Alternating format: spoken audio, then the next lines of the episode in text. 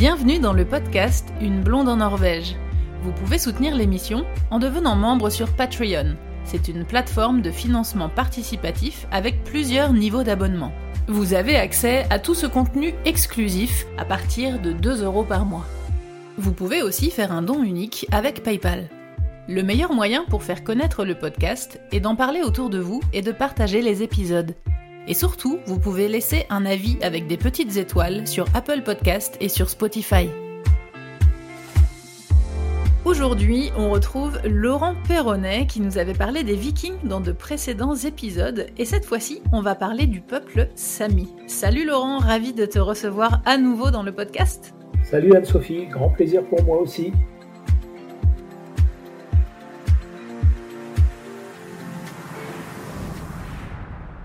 Les Samis, c'est un peuple autochtone qu'on trouve au nord de la Norvège, de la Suède, de la Finlande, ainsi qu'au nord de la péninsule de Kola en Russie, zone géographique connue sous le nom de Laponie.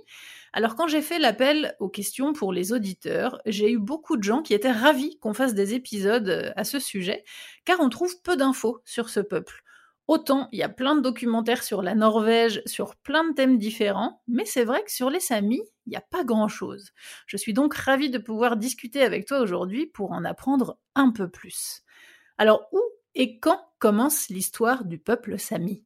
Alors, euh, où euh, En Scandinavie, du Nord, essentiellement. Euh, pour ce qui est de la Norvège, on peut descendre jusque Trondheim, donc moi, j'aurais tendance à dire que Trondheim se trouve plutôt au centre de la Norvège, mais c'est vraiment la Laponie méridionale, le grand sud euh, Sapmi, et ça remonte à partir de Trondheim, le long, donc tout, le long de la Norvège jusqu'à l'extrême nord. Ça prend tout le nord de la Suède et de la Finlande à partir du cercle polaire arctique, et comme tu le disais tout à l'heure, euh, une partie de enfin, la péninsule de Kola côté, euh, côté russe. C'est un vaste territoire qui fait 400, 400 000 km. Donc c'est une, très grande surface. C'est grand Et ouais, c'est grand. Pour, pour donner une idée pour, aux auditeurs, la France fait 672 000 km. Là, on est à 400 000, donc on est à plus des deux tiers. Euh, en termes de, de, population actuelle, en France, tu as 68 millions d'habitants. Là-haut, dans cette partie qu'on appelle la Laponie, il y a 750 000 habitants. Euh, il y a une densité de population, euh, si je compte la Russie, euh, parce que la Russie c'est un peu spécial, tu vois, la presqu'île de Kola, il y, a, il y a 900 000 habitants dans la presqu'île de Kola, mais tu vas trouver seulement 2000 Samis. Et donc, moi, je la prends pas, je trouve qu'elle n'est pas représentative pour prendre en compte l'ensemble de, cette population. quand je dis 750 000 personnes en Laponie, j'exclus la Russie. Donc si je rajoute la Russie, ça fait 1 800 000 personnes, ce qui nous fait une densité d'habitants de 4 habitants au kilomètre carré. Si j'enlève la Russie, on tombe à 1,8 habitants au kilomètre carré, là où en France, on est à 119. Voilà, comme ça les gens peuvent bien se rendre compte qu'on est dans un endroit absolument... Comme ça, c'est clair. Désert. enfin, désert, il y a beaucoup de vie, mais il y a peu, il y a peu d'humains. Mais très, très, très, très étalés. et voilà, ils sont très, très étalés en plus. Donc, euh, ils, sont, ils sont répartis dans une, une, grosse, une grosse vingtaine de villes sur l'ensemble du territoire. Et le reste, c'est vraiment des petits villages. Les, les, agglomérations sont, sont, espacées parfois d'une centaine de kilomètres. C'est vraiment un, c'est ce qu'on appelle le wilderness. Hein. C'est vraiment un endroit très, très vaste, très sauvage, très naturel. Très sauvage, avec, mmh. voilà, avec aussi des contrastes, hein, puisque euh, je pense notamment à la Suède avec des villes comme Kiruna, comme euh, Gällivare, qui sont des, grosses villes minières industrielles, euh, qui sont des, gros pôles d'industrie, comme ça, posés au milieu de, cette nature sauvage. On aura l'occasion peut-être d'y revenir tout à l'heure. Pour revenir sur la question de départ que tu me posais, donc géographiquement, c'est cette partie-là de la Scandinavie, donc la partie nord de la Scandinavie. Et euh, depuis quand? Ben Depuis très très longtemps, puisque les, premières traces d'humanité qu'on a à cet endroit-là, qui sont donc les ancêtres des Samis, remontent à 6000 ans. Et on les trouve euh, sur les, pierres qui longent le fjord d'Alta à Alta. C'est un, un, site de gravure rupestre qui est classé au patrimoine mondial de l'UNESCO. Et qui regroupe des, centaines et des centaines de, gravures qui se sont étalées du 5e millénaire euh, jusqu'à moins 500 euh, avant Jésus-Christ. Donc il y a eu là une population qui s'est relayée pendant de, très très nombreuses années et des siècles millénaires. Et ces populations-là, on pense donc qu'elles venaient de, des régions de l'Est, des régions oraliennes, euh, ce qu'on appelle la finno-ougrie. C'est une la langue sami, tout comme la langue euh, finnoise, finlandaise, euh, sont des langues finno-ougriennes, donc qui viennent de, ces régions-là.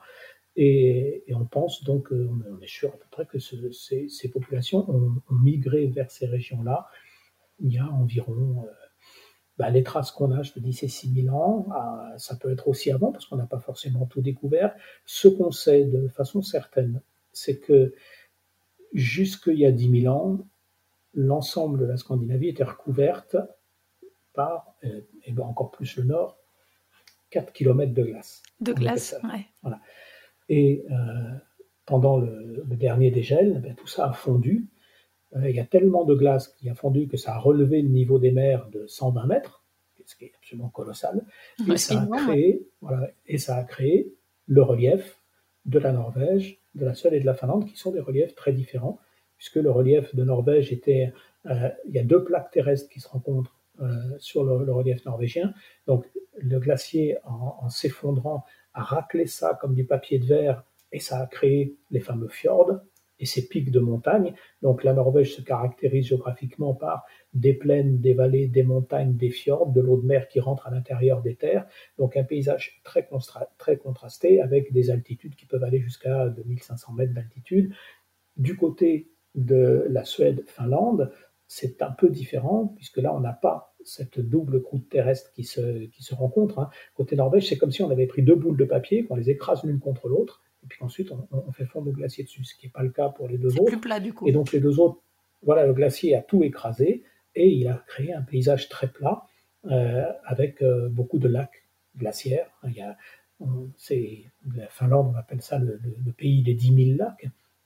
Et c'est pas pour rien. Et aujourd'hui, donc Finlande et Suède, c'est essentiellement des lacs et des forêts sur euh, des territoires sur lesquels il y a très peu de très peu de montagnes, beaucoup de collines, beaucoup moins de montagnes qu'en Norvège. Donc tout ça, c'était il y a 10 000 ans que ça s'est produit. Et tout à fait logiquement, euh, les humains sont arrivés après ce dégel. Quand les terres ont été euh, utilisables, eh bien, ils sont arrivés. Et on a les premières traces, euh, donc, comme je le disais, cinquième millénaire, avant, avant Jésus-Christ. Et est-ce qu'il y a eu dès le départ une différenciation de ce peuple sami sur chaque pays, sur la Norvège, Suède et Finlande? Euh, non, il n'y a pas une différenciation, pas plus qu'aujourd'hui d'ailleurs. Euh, les, différenciations qui sont faites euh, entre les Samis, elles sont le fait des, gouvernements des pays actuels qui se sont formés très récemment sur l'échelle de, l'histoire. Donc actuellement, les Samis se revendiquent, eux, d'une même culture, et sur leur papier d'identité, ils ont la nationalité du pays dans lequel ils sont nés. Mais euh, eux-mêmes, ils sont obligés de reconnaître les frontières, hein, parce que légalement, euh, tu es obligé de, respecter ça. Mais par contre, historiquement et dans l'élevage des rennes, euh, les rennes, eux, ne connaissent pas de frontières. Donc comme l'élevage de rennes, c'est suivre le renne à travers ses migrations, eh bien, de tout temps, on, on le suivait. Ce qui, historiquement, au fil du temps, a, a posé différents problèmes qu'il a toujours fallu résoudre. Tu vois, la Norvège qui en 1905 devient indépendante, hein, ben, elle, trace une frontière puisqu'elle devient indépendante de la Suède. Et là, euh, on, va rencontrer à ce moment-là des problèmes pour les transhumances qui jusqu'alors se faisaient sans aucune difficulté de, de l'actuel d'un pays d'un pays à l'autre. Voilà. Donc voilà, tout ça, euh, ce sont les États qui définissent les frontières, euh, le peuple sami, ses origines géographiques, sa culture, sa langue, euh, c'est une unité, alors une unité qui connaît des variantes, bien sûr, mais c'est une unité qui, euh, qui, ne se reconnaît pas à travers, enfin, en tout cas qui ne se définit pas par les frontières des pays euh, actuels, Norvège, Suède, Finlande. Et, est-ce qu'ils ont des, est-ce qu'ils ont des noms différents, les Samis de Norvège, les Samis de Suède et les Samis de Finlande? Non, justement. Alors, ils parlent, ils parlent tous la même langue. C'est alors là, il faut. C'est la même langue, mais qui comporte des variantes. Il y a beaucoup de dialectes aussi dans la langue sami. Voilà, il y a neuf dialectes dans la langue sami. Mais ces dialectes ont tous la même racine finno-ougrienne. Donc il y a beaucoup de points de contact entre tous ces dialectes. Et quand, par exemple, euh, il a été décidé de, de transposer cette écriture pour pouvoir, enfin cette, langue pour qu'elle puisse être écrite, ce qui s'est fait quand même très récemment. Les premières tentatives euh, d'écriture ont été faites en 1832. C'est récent, oui. C'est très récent. 1948, euh, et on est d'accord sur une langue écrite officielle pour tout le peuple sami depuis 1979. Ouais, c'est super récent. Voilà, et donc on a choisi pour ça, enfin ils ont choisi, ils ont choisi euh, en accord euh, les uns avec les autres sur un ensemble de délibérations, que ce serait le dialecte qu'on appelle le Sami du Nord, qui est le dialecte majoritairement parlé, qui l'emporterait pour euh, tout ce qui concerne les actes écrits dans les trois pays. Question d'auditeur, il y a Eva qui demande est-ce qu'il y a de l'enseignement au sujet des Samis dans les écoles norvégiennes? Alors oui, il y, en, a un et qui est en, évolution. Euh, le, système éducatif, pendant, le système éducatif scandinave, norvégien, et, c'est un peu pareil chez les Suédois, même tout à fait pareil chez les Suédois et, les Finlandais, on ne fonctionne pas comme en France avec des, apprentissages euh, qui sont, euh, sanctionnés par des notes qui valident ou qui ne valident pas. On a des, buts d'acquisition, des buts d'acquisition pédagogique, et on fonctionne par module d'acquisition, ce qu'on appelle là-bas des buts d'apprentissage. Donc ça, ça forme une espèce de, tronc officiel du programme. Donc pendant très longtemps, euh, la culture sami n'a pas fait partie de ces buts d'apprentissage. Pour vous dire, elle fait partie de ces buts d'apprentissage depuis deux ans seulement. Et son contenu, c'est en fait un contenu comparatif entre les cultures indigènes du monde, dont les Samis. Donc la place des cultures indigènes et minoritaires dans les différents pays du monde, comment, euh, comment elles existent euh, historiquement, politiquement, etc. Donc il y a une étude. Donc c'est englobé avec les autres euh, minorités. Voilà, c'est le Sami, les Samis sont englobés dans les, les, autres minorités du monde. Donc là, il y a cet apprentissage-là. Depuis, depuis que c'est une langue officielle, il y a un apprentissage de base au lycée de, de, la langue Sami des rudiments, hein. c'est une initiation. Pas... Pour, les, pour les auditeurs qui nous écoutent et qui ne connaissent pas ni la langue norvégienne ni la langue sami, euh, c'est complètement différent. Hein. Les Norvégiens ne comprennent pas le sami. Hein. C'est une, autre Absolument, c'est important. C'est plus proche de justement de, du finnois. Du finnois, de l'estonien. Et le, suédois, le norvégien, le danois, c'est des langues qui sont indo-européennes, et le sami et le finnois, c'est des langues qui sont finno-ougriennes, et grammaticalement, ça n'a strictement rien à voir. Ça n'a rien à voir, non. Vraiment rien. En primaire, à l'école primaire, on, a souvent des contes, parmi les, corpus de contes qu'on raconte aux enfants, ben, on leur raconte des contes sami aussi, on, les met, on, les met aussi euh, de temps en temps dans, les, dans les programmes. Mais jusqu'à il y a deux ans, euh, on parlait de la culture sami au collège, au lycée, mais on en parlait non pas dans un, dans un module dans un module d'apprentissage officiel, mais on en parlait dans le cadre de, de l'enseignement sur les minorités. Ça, c'est valable euh, dans les régions euh, où il n'y a pas de population sami.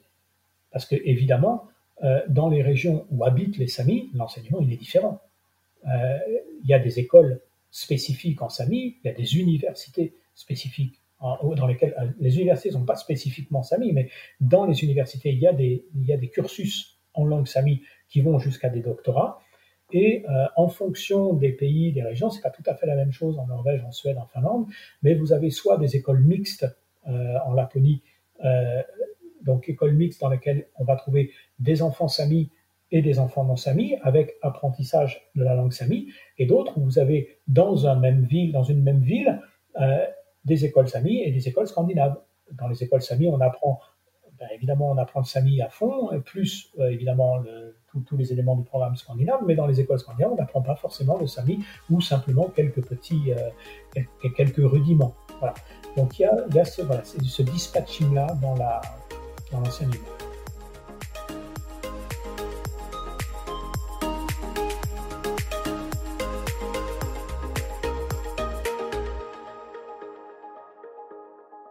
Petite parenthèse, d'où vient le nom Sami? C'est un mot dont l'étymologie, euh, on n'est pas tout à fait sûr de son étymologie. Il y a à l'intérieur de la racine du mot, euh, il y a le mot vent. Et les Samis se définissent eux-mêmes comme le peuple du soleil et du vent. Euh, donc ça, c'est une première racine. Une autre racine le rapproche du finlandais, puisque dans la langue finlandaise, la Finlande se dit Suomi. Et Suomi et Sami, c'est extrêmement proche. Donc, euh, c'est une, une, racine finno-ougrienne dans laquelle on, peut, euh, on peut, retrouver euh, la racine de ce mot vent. Quelle est la différence avec le terme lapon? Pourquoi c'est utilisé? C'était utilisé Pourquoi ça ne l'est plus? Est-ce que c'est mal vu? Est-ce que quelle, est l'histoire de, de, ce nom? Alors oui, le, le terme lapon, il a été créé au, il a été créé au XVIIe siècle, 16e, XVIIe siècle, par des Suédois. C'est un mot suédois euh, qui dit lapiche, et lapiche, ça, ça fait Laponia, Laponie, euh, et c'est un mot très péjoratif. C'est un mot qui veut dire guenille, euh, clochard, donc un, mot assez, enfin un mot qui a été créé spécialement pour rabaisser euh, ce peuple. C'est-à-dire que quand les... Il y a eu plusieurs phases de, rencontres entre les Scandinaves et les Samis, euh, et le, gros des conflits a commencé au XVIIe siècle. Je dirais pour moi, le, tout début, c'est le tout début, c'est le XVIe siècle. Ça a commencé vraiment euh, avec l'arrivée au pouvoir en Suède de Gustav Vasa, qui décide de faire de la Suède une grande puissance pour faire une grande puissance, il faut qu'il ait des richesses. Quelle est la richesse de la Suède à ce moment-là? C'est le bois, mais il n'y a pas de route. Donc, il a l'idée assez géniale pour l'époque de relier l'infinité de lacs qu'il y a en Suède par des canaux. Et donc, en reliant lac par canaux, tu peux redescendre du fin fond de la Laponie du Nord jusqu'au sud le plus extrême, et tu peux, euh, tu peux acheminer le bois par voie, par voie liquide. Et donc, à partir de là, il y a eu tout un mouvement qui s'est fait vers le nord euh, pour utiliser le bois et, faire du bois une richesse quasi industrielle de, de la Suède, parce qu'il faut bien se représenter que euh, au XVIe siècle, tout est fait en bois. Les maisons sont faites en bois, les bateaux sont faits en bois. On a besoin de bois pour absolument tout, et la, et la Suède en regorge. Donc voilà, Vasa, il va, il va enrichir euh, son, pays de cette façon-là. Et ça, ça a pour conséquence que les immenses étendues du Grand Nord, qui sont très très riches en forêt et en bois, elles vont voir arriver les, les premiers colons. Donc, 16e, 17e siècle, ensuite on va trouver à partir du 18e et puis vachement exploité au 19e, on va, s'intéresser non plus aux arbres mais au sous-sol et on va commencer à exploiter le minerai euh, avec les fameuses mines justement de Gellivare et de, et de Kiruna. Et, donc c'est à ces périodes-là que le mot lapiche va apparaître pour désigner ces gens qui vivent, mais d'une manière totalement opposée à celle des Scandinaves. Les Scandinaves, ce sont des sédentaires, des sédentaires qui ont euh, un dieu monothéiste, euh, une organisation de vie, une journée de travail, des valeurs, et tout ça, ben les Samis ne l'ont pas. Eux, ce sont des nomades qui vivent par petites communautés. L'argent, par exemple, ça n'existe pas à la base dans la communauté sami. On est dans une culture d'autosuffisance autour de la transhumance des rennes. Et, donc, ces gens qui sont considérés comme des sauvages, quand il y a les premières rencontres, euh, eh bien, ils sont aussi nommés euh, comme des sauvages. Et c'est pour ça que ce mot est inventé pour euh, un petit peu pour les rabaisser. Alors, tout le monde a pris l'habitude d'employer ce mot jusque, euh, je dirais, jusque dans les années 1980 et, un peu une forme de révolte du peuple sami pour, retrouver une, identité qui, était quand même vraiment en train de disparaître à ce moment-là. On en reparlera peut-être un peu plus tard, mais voilà, ça, ces, mouvements politiques ont eu beaucoup d'incidences, notamment l'incidence de faire reconnaître la langue sami comme langue officielle en Norvège, par exemple, ce qui n'était pas le cas avant les années 1980, tu te rends compte hein 1980, c'est extrêmement récent. C'était pas officiel comme langue. Pour les auditeurs qui, qui, nous écoutent et qui sont en train d'apprendre le norvégien, euh, en termes de, de langue, euh, alors il y, y, a beaucoup de dialectes différents dans la langue parlée, mais dans la langue écrite, il y a deux langues euh, officielles en Norvège, il y a le ninosk et le bokmål, mais en vrai, en Norvège, il y a trois langues. Il y a le ninosk, le bokmål et le sami. Voilà, tout à fait, depuis les années 80 donc. Et donc, euh, c'est à partir de ces années 80 que la langue sami, euh, les, Samis ont décidé que ben, ce serait peut-être euh, quand même judicieux, pertinent et important de ne plus les appeler lapons. Ce mot, ce mot qui avait perdu évidemment de, son sens péjoratif parce que il y a très peu de gens, très très peu de gens aujourd'hui à l'extérieur, des gens qui ne sont pas concernés, qui savent que lapon, ça, ça, vient de la racine grammaticale clochard, guenille. Donc bon, euh, ça, c'est rentré dans le langage courant et encore, encore aujourd'hui, hein, énormément de. Je vois, il suffit de regarder des brochures touristiques. Oui, c'est vrai, c'est encore utilisé. Hein. Mais, mais voilà, la réalité de ce mot, c'est celle-là. Et par rapport à cette réalité, il est toujours très important de, de rester un peu focus sur la réalité des mots, sur ce qu'ils désignent. Euh, un mot a été inventé avec une intention. Euh, cette intention-là, elle est péjorative, donc il est important de changer le mot et de l'appeler dans la langue des gens. C'est comme les, Esquimaux, qu'on a appelés Esquimaux pendant très longtemps, alors que leur nom c'est Inuit. Et Inuit, ça veut dire être humain. Euh, aujourd'hui, tout le monde appelle les, Inuits des Inuits, on les appelle plus des Esquimaux. Et ben c'est pareil, c'est ce qu'il faut arriver à faire avec les, les Samis. Leur nom c'est Sami, et c'est pas la peau dans mon appel aux questions pour les, pour les auditeurs, j'avais reçu une question de Eva, justement, qui, qui, parlait, de, qui parlait de la comparaison avec, euh, avec les peuples ancestraux, avec les Inuits au Canada, et qui demandait est-ce que les, est-ce que les Samis euh, occupent des territoires ancestraux définis, justement, comme certaines Premières Nations et Inuits au Canada? Alors, en théorie, oui. C'est-à-dire que, mais le traitement n'est pas le même pour tous. C'est-à-dire que la, Norvège, par exemple, a, signé un document qui s'appelle l'IoT 169 et qui est précisément en relation avec, euh, cette, question des territoires ancestraux. Et donc c'est un arrêté qui stipule que les peuples ayant vécu de toute éternité sur un territoire, mais n'en ayant pas la propriété, parce qu'il faut bien euh, dire que la propriété, c'est un concept tout à fait occidental, européen, et pas du tout euh, pertinent, ça n'existe pas dans ces cultures à la base. On n'est pas propriétaire du sol, on est dessus. ils sont mis là et c'est tout. Mais on, est possesseur de rien. Euh, donc c'est pour lutter contre ça, hein, contre ce droit que les, Scandinaves se sont octroyés avec des, signatures d'actes de, propriété.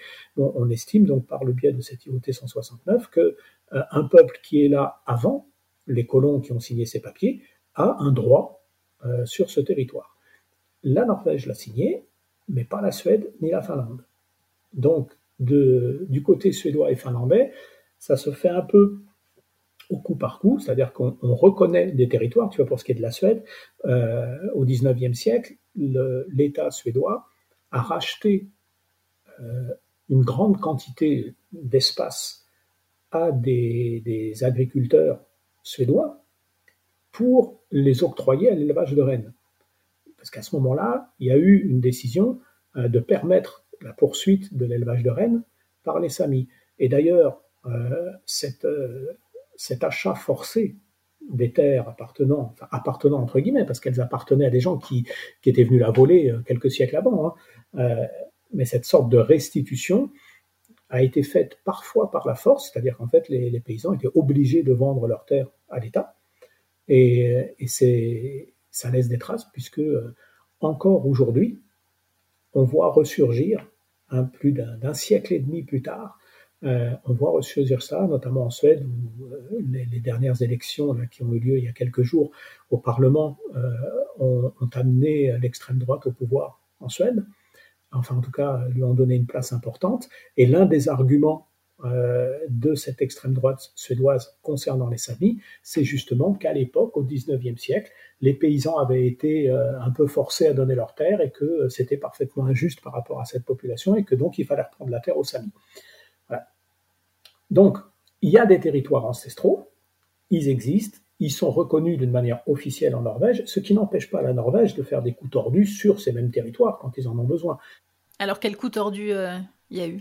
Eh ben, par exemple, la, Norvège actuellement est en train de est, en train d'installer dans le Repparfjorden. Alors Repparfjorden, toi tu dois connaître parce que c'est c'est sur la route, c'est après Alta, c'est à deux heures et à peu près deux heures de route au nord d'Alta, à l'embranchement de, de Scheidi. Euh, sur l'embranchement, si tu vas à droite, tu vas sur l'Oldernfjord et tu montes jusqu'au Cap Nord. Si tu vas à gauche, tu vas vers Hammerfest. Et euh, dans cette direction, entre Scheidi et Hammerfest, il y a un fjord, qui est le Repparfjorden. Donc on est en plein territoire sami, euh, et plein territoire de transhumance et de, pâturage de rennes pendant l'été. Et eh bien dans ce fjord, il y a du cuivre, et le gouvernement norvégien a décidé de créer une mine de cuivre, donc exploitation du cuivre, ce qui va amener une pollution qui va être préjudiciable aux rennes qui vivent à cet endroit-là. Et ça, normalement, eh bien, l'IoT 169 interdit à l'État norvégien de le faire, parce qu'ils sont justement sur un de ces territoires salis. Ben, ça ne les empêche pas de le faire quand même.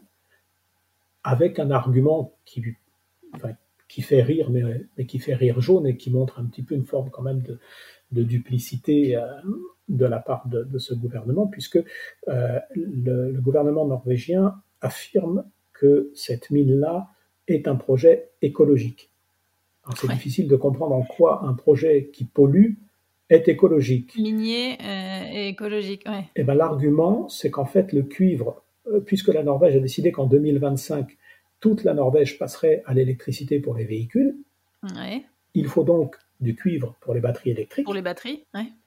Et donc, comme le principe, le projet, c'est un projet écologique de batterie électrique, et eh ben, du coup, la mine devient, elle, écologique. C'est très tordu comme raisonnement. Et donc, bah, pour l'instant, euh, il y a... La fausse écologie, quoi. Voilà, c'est de la fausse écologie. Et, euh, et les, les, Samis essayent de se battre, euh, de se battre contre ça, mais c'est, mais c'est assez difficile. Et, ils n'ont pas... L'État a pris en 2019 la décision de créer cette mine, et pour l'instant, ils ne sont pas revenus dessus. J'évoquais Hammerfest tout à l'heure. Hammerfest, c'est une petite ville hein, de, près de 3000 habitants, euh, qui est à l'extrême nord. C'est la ville la plus septentrionale de, Norvège. Au-dessus, il y a un village euh, qu'on appelle Ningsvåg, mais qui, a, il y a 1000, ou 2000 habitants, je crois, c'est beaucoup moins. Euh, maintenant, Hammerfest, c'est devenu une espèce de, pôle très important pour l'exploitation du gaz et du pétrole. Et il y a des tensions importantes entre les Norvégiens sédentaires qui vivent à cet endroit-là et les éleveurs de rennes qui, eux, ont leurs rennes qui sont là. Les, les rennes, ils se promènent, euh, ils, limitent dans les propriétés des gens, parce qu'en fait, les gens ont mis des propriétés sur des endroits où c'était réservé aux rennes. Et donc tout ça, ça crée des tensions.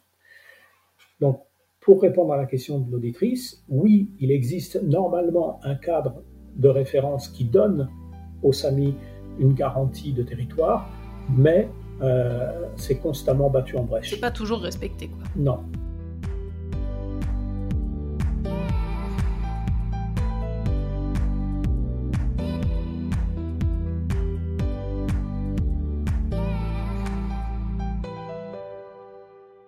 Revenir un petit peu euh, au, quotidien, à leur, à leur vie, comment vivaient-ils à l'époque, ce peuple sami, et comment vivent-ils maintenant? Quelle a été euh, l'évolution de leur euh, vie, de leur culture, de leur tradition? Alors, à la base, c'est une, une culture nomade. alors, on est nomade, semi-nomade, c'est-à-dire que on se déplace à certains moments de l'année et à d'autres moments, euh, on reste sédentaire. On ne se déplace pas non plus de la même façon en fonction des territoires. Comme je te le disais tout à l'heure, la Norvège est différente du point de vue géographique euh, de la Suède et de la Finlande.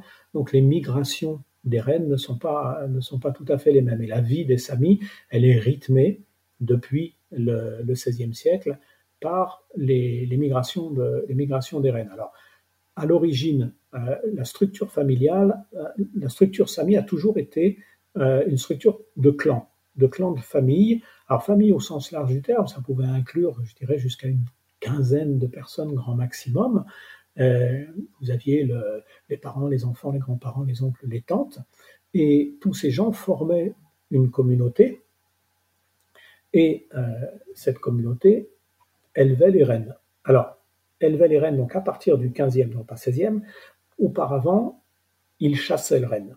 On a des traces euh, archéologiques qui nous montrent des pièges euh, que les, les, Samis utilisaient pour, euh, pour attraper ces animaux. Donc ils sont passés de chasseurs à éleveurs. Voilà, ils se sont rendus compte en fait que ces animaux étaient des, animaux très grégaires, qu'ils avaient des, des déplacements archaïques et ataviques qui les amenaient régulièrement aux mêmes endroits et que finalement, on pouvait passer plutôt qu'à une culture de chasse, à une culture de pastoralisme euh, qui, constituait, euh, en les accompagner sur leurs déplacements, les protéger des prédateurs et prélever sur le troupeau ce dont la communauté humaine avait besoin pour vivre. Et ça, c'est le mode de vie fondamental de la culture sami. C'est pour ça qu'aujourd'hui encore, les samis estiment que sans l'élevage de rennes, la culture disparaît. Euh, d'ailleurs, dans l'ensemble du pays Sapmi, donc la, Laponie en, langue sami, ça se dit Sapmi, donc S-A-P-M-I. Donc sur l'ensemble du territoire Sapmi, euh, il y a à peu près 88 000 euh, Samis. Et eh ben, sur ces 88 000, il n'y en a que 10% qui, pratiquent l'élevage du renne qui élèvent des rennes et donc qui vivent selon euh, le mode de vie traditionnel. Ça fait effectivement qu'ils ont, ils sont très très fragiles par rapport au poids des États scandinaves. Hein. On imagine, c'est vraiment David contre Goliath. Mais les autres, du coup, ils, ont des activités, des, un travail normal. Voilà, c'est ça. Les autres sont, sont, de, sont de naissance sami, mais ils, ne, vivent pas. Suivant les traditions sami, donc il y en a très peu finalement en pourcentage, alors qu'ils vivent traditionnellement. Euh, voilà, tout à fait. La culture sami, c'est la culture de l'élevage du renne. Après, tu peux être, euh, tu peux être né sami, mais euh, si tu deviens, je ne sais pas moi, technicien sur un bateau, travaillant dans une usine, médecin dans un hôpital, tu cesses d'être sami, puisque tu ne, tu ne pratiques plus l'activité qui définit la culture. Qui définit, ouais, c'est ça. Et donc, il y a des gens au, milieu de ça qui, euh, parce que c'est très difficile de vivre de l'élevage de rennes. Ça, doit donner lieu à des espèces de, de crises d'identité, du coup, parce que ces gens-là, ils se disent, mais je suis Sami euh, de par mes origines, de par euh, ma culture et, et, mes envies, mais je ne suis pas Sami parce que j'élève pas de rennes. Du coup, ça doit être compliqué de se, de se placer là-dedans. Oui, c'est pas, c'est pas toujours facile. Et par contre, si on veut pouvoir s'intégrer à la culture sami et qu'on est sami, on est très bien accueilli. Euh, on, a, on a plutôt l'effet inverse, c'est-à-dire il y, a eu un tel travail des États scandinaves euh, pour dénigrer cette culture que euh, ben, beaucoup depuis la fin de la Seconde Guerre mondiale jusque dans les années 70, on a tout fait pour que les Samis aient honte d'eux-mêmes. Donc il y a eu à cette époque effectivement énormément de Samis qui sont partis du monde Sami, de l'élevage de rennes, de, de, cette vie dans la nature, parce que élever le renne, qu'est-ce que c'est concrètement? C'est vivre dans la forêt, dans la montagne, une grande partie du temps, être euh, dans un contact très proche avec les animaux, avec un travail qui est difficile, un travail qui se, qui, qui se fait donc complètement ailleurs que dans le monde des villes, que dans le monde urbanisé, donc une vie un peu, un peu marginale finalement. Hors du temps presque. Et, tout à fait hors du temps, parce que le temps des humains qui est rythmé par une montre euh, et par l'économie, c'est pas le même que le rythme de,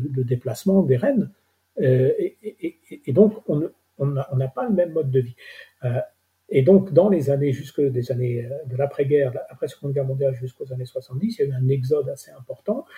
Et puis c'est vraiment après ce qu'on a appelé l'ère de la honte en Norvège, donc la fin des années 70, euh, que, bah, avec les événements d'Alta, hein, qu'il y a eu une prise de conscience et que les Samis se sont réappropriés leur culture. Alors aujourd'hui, euh, ce qu'on voit, c'est que comme il est quand même très dur de, vivre et de subvenir à ses moyens, à ses besoins, euh, en, élevant simplement le renne, on est souvent obligé d'avoir d'autres. Donc dans un couple, il y en a un des deux qui qui, fait pas l'élevage, tu as souvent la femme.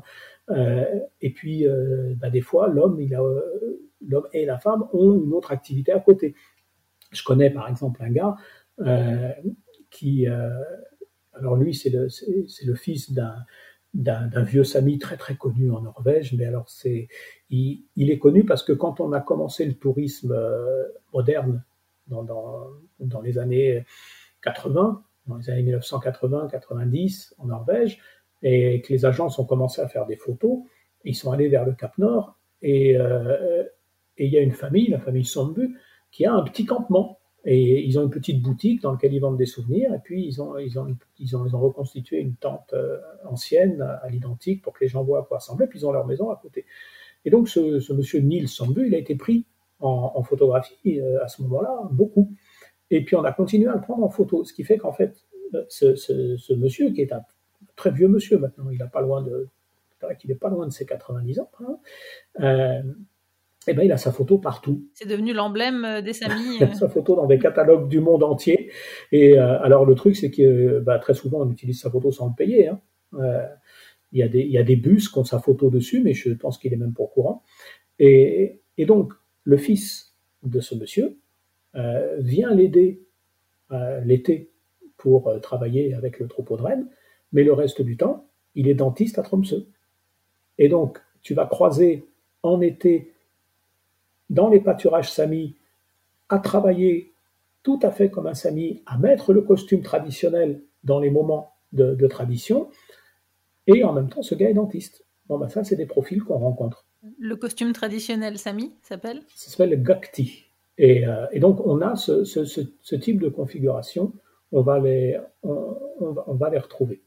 Le, le, tourisme, euh, dernièrement, s'est beaucoup euh, développé. Donc, c'est vrai que enfin, moi, la plupart de tous les samis que je connaisse se travaillent et dans l'élevage de rennes et dans le tourisme, en fait. Voilà, tout à fait. Et le tourisme, ça a été, euh, bah, un peu euh, quelque chose à double tranchant parce que dans un sens, ça a apporté euh, une activité économique et notamment l'artisanat. L'artisanat, c'est, vendre des objets de la culture sami, donc des couteaux ouvragés, des bols, des tasses, des vêtements, euh, des, bijoux. Alors, ça, c'est très important parce que c'est un artisanat qui, qui, existe depuis des siècles et qui est donc un lien fondamental avec les éléments de la culture sami. Donc, qu'il y ait un débouché économique qui permette de vendre ces productions, ça justifie de les faire parce que ça a une rentabilité et en même temps, c'est beaucoup plus qu'une rentabilité puisque ça relie à l'histoire de son propre peuple. Et ça, c'est vrai que c'est arrivé avec le développement euh, du tourisme. Ça, c'est le côté positif. Après, il y a des côtés aussi négatifs à ça. Euh, je vais prendre un exemple qui est celui du marché de Jokkmokk. Jokkmokk, c'est en Suède, euh, et c'est le plus grand marché sami de toute la Scandinavie. Et c'est aussi le plus ancien, il a plus de 400 ans. Et les samis qui étaient des qui ont été pendant extrêmement longtemps, donc très très disséminés en très petit nombre sur un immense territoire, pour éviter les risques de consanguinité, avaient régulièrement des lieux de rassemblement dans lesquels euh, toutes les familles des quatre coins de Scandinavie pouvaient se retrouver, et donc c'est là que des unions euh, pouvaient avoir lieu. Et, euh, et autour de ces rassemblements, évidemment, il y a du commerce, il y a des fêtes, etc. Donc il y en a un qui, perdure aujourd'hui, qui est le marché d'Iokmo, qui a lieu le premier week-end de février, chaque année. C'est une véritable vitrine de l'artisanat sami, puis également des divertissements sami, toutes ces choses-là, des conférences également, des spectacles. Mais le côté un peu négatif de tout ça, c'est que l'image que renvoie le marché d'Yokmok, c'est euh, une belle culture qui s'épanouit. Mais derrière tout ça, il y a un État, l'État suédois, qui appuie sur ce peuple dans l'intention quand même de le faire disparaître. Et ça, c'est masqué. Euh, ça, c'est par exemple l'un des effets négatifs en Suède. En Finlande, un des effets négatifs qui là est encore bien plus grave, c'est que euh, que ce soit, tu vois, en Suède, par exemple, seuls les Samis ont le droit d'élever des rennes. Et ça, c'est fondamental. Je disais tout à l'heure que ce qui définit la culture Sami, c'est l'élevage de rennes. Si tu leur enlèves l'élevage de rennes, ils n'ont plus le lien culturel avec leur monde. Euh, c'est exactement comme les Inuits, qui étaient des, pêcheurs, euh, des chasseurs-pêcheurs. Euh, aujourd'hui, ils ne peuvent plus l'être. Avec, avec ce qui est devenu le Groenland, il n'y a plus de place pour ça. Et il y a une crise identitaire énorme chez ces gens qui est combattue au niveau politique. On essaye de retrouver un peu justement ces, ces gestes ancestraux. En Laponie, on n'est pas encore à cet extrême-là, mais on se dirige vers. Et si on coupe l'élevage de rennes, alors à ce moment-là, euh, tout ça va disparaître. La culture va disparaître et donc le peuple disparaîtra. Euh, parce que euh, un Sami, c'est pas pas une ethnie, c'est une fonction, c'est une activité. La Norvège a édicté une loi dans le même sens, un tout petit peu plus souple, c'est-à-dire qu'en fait sur un, domaine géographique précis, c'est-à-dire dans tout le territoire Sapmi, de Norvège, seuls les Samis ont le droit d'élever des rennes. Dans le centre de la Norvège, euh, centre-sud de Norvège, si des gens veulent élever des rennes, ils ne sont pas obligés d'être Samis. C'est la raison pour laquelle euh, tu as certainement vu quand tu te promènes euh, dans certains endroits du Jotunheimen quelques troupeaux de rennes. Ben, ces troupeaux ne sont pas des rennes sauvages, les rennes sauvages sont sur le Hardanger, mais ceux de Jotunheimen, c'est des éleveurs qui ne sont pas Samis. Donc ils ont le droit parce qu'ils sont très très très au sud et qui ne concurrencent pas les Samis du Nord. Mais du côté finlandais, il n'y a pas de loi comme ça. Et le gros problème qu'on a là-haut, euh, c'est que bah, tu as plein d'éleveurs de rennes qui sont absolument pas samis, qui sont même des fois pas finlandais. Moi, j'ai rencontré un éleveur de rennes qui, était polonais. Alors moi, c'est ce qui me, ce qui me dérange, c'est que comme il y a énormément de tourisme, on était en train de, on faisait une digression sur un peu les dangers du tourisme, c'est que euh, en Finlande, il suffit à n'importe qui français, allemand, polonais, lituanien, d'endosser un costume sami euh, pour dire j'élève des rennes. Pour se proclamer sami, quoi. Et voilà, c'est ça. ils font croire aux gens que. Donc il y, a une énorme confusion euh, là-haut. Qui, porte préjudice aux au, réels Samis finlandais. Ah d'accord. Même par rapport aux, touristes et tout, du coup, c'est on peut tomber sur des faux Samis, quoi. Ah ben on tombe même. Euh, c'est clair que si on s'arrête à Rovaniemi et au village du Père Noël, là où 80% du tourisme va, euh, en Finlande, c'est pas des Samis, hein, quasiment pas. C'est pas des vrais Samis. Il faut monter encore 350 km au nord, et les, deux communes euh, réellement Samis de Finlande, c'est Ivalo et Inari. Inari où il y a le Parlement, euh, et Ivalo où il y a, où il y a une, forte communauté. Et c'est à cet endroit-là que, que, les gens sont. Mais pour le reste, ça crée une confusion. Ça rejoint une, une, autre question qu'Eva avait posée, qui, demandait quelles sont les relations entre les Samis et les Norvégiens. Et c'est vrai que pour moi, c'est très bizarre parce que vivant ici, j'ai rencontré euh, pas mal de Samis lors de mes déplacements, euh, pas tant en, tant que guide, mais plutôt en tant que fixeuse, quand je travaillais euh, pour des productions françaises pour aller filmer des documentaires. Et c'est vrai que tous les Samis que j'ai rencontrés au, nord de la Norvège me disaient Mais moi, je suis pas norvégien. Ah je suis Sami. Bah oui. Et du coup, c'était difficile pour moi de comprendre parce que je disais oui, mais enfin, t'habites en Norvège. Je disais non, j'habite en Sapmi. Eh oui, il y a un vrai clivage effectivement. Et, c'était difficile pour moi de comprendre que, que ces gens-là ne se sentent pas norvégiens en fait. Rendez-vous dans le prochain épisode pour la suite de cet entretien. Retrouvez l'émission sur toutes les applications de podcast et en format vidéo sur YouTube.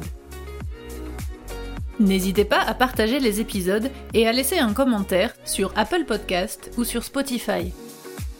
Merci à Louise, Eddie et tous les autres contributeurs qui soutiennent l'émission sur Patreon. À bientôt!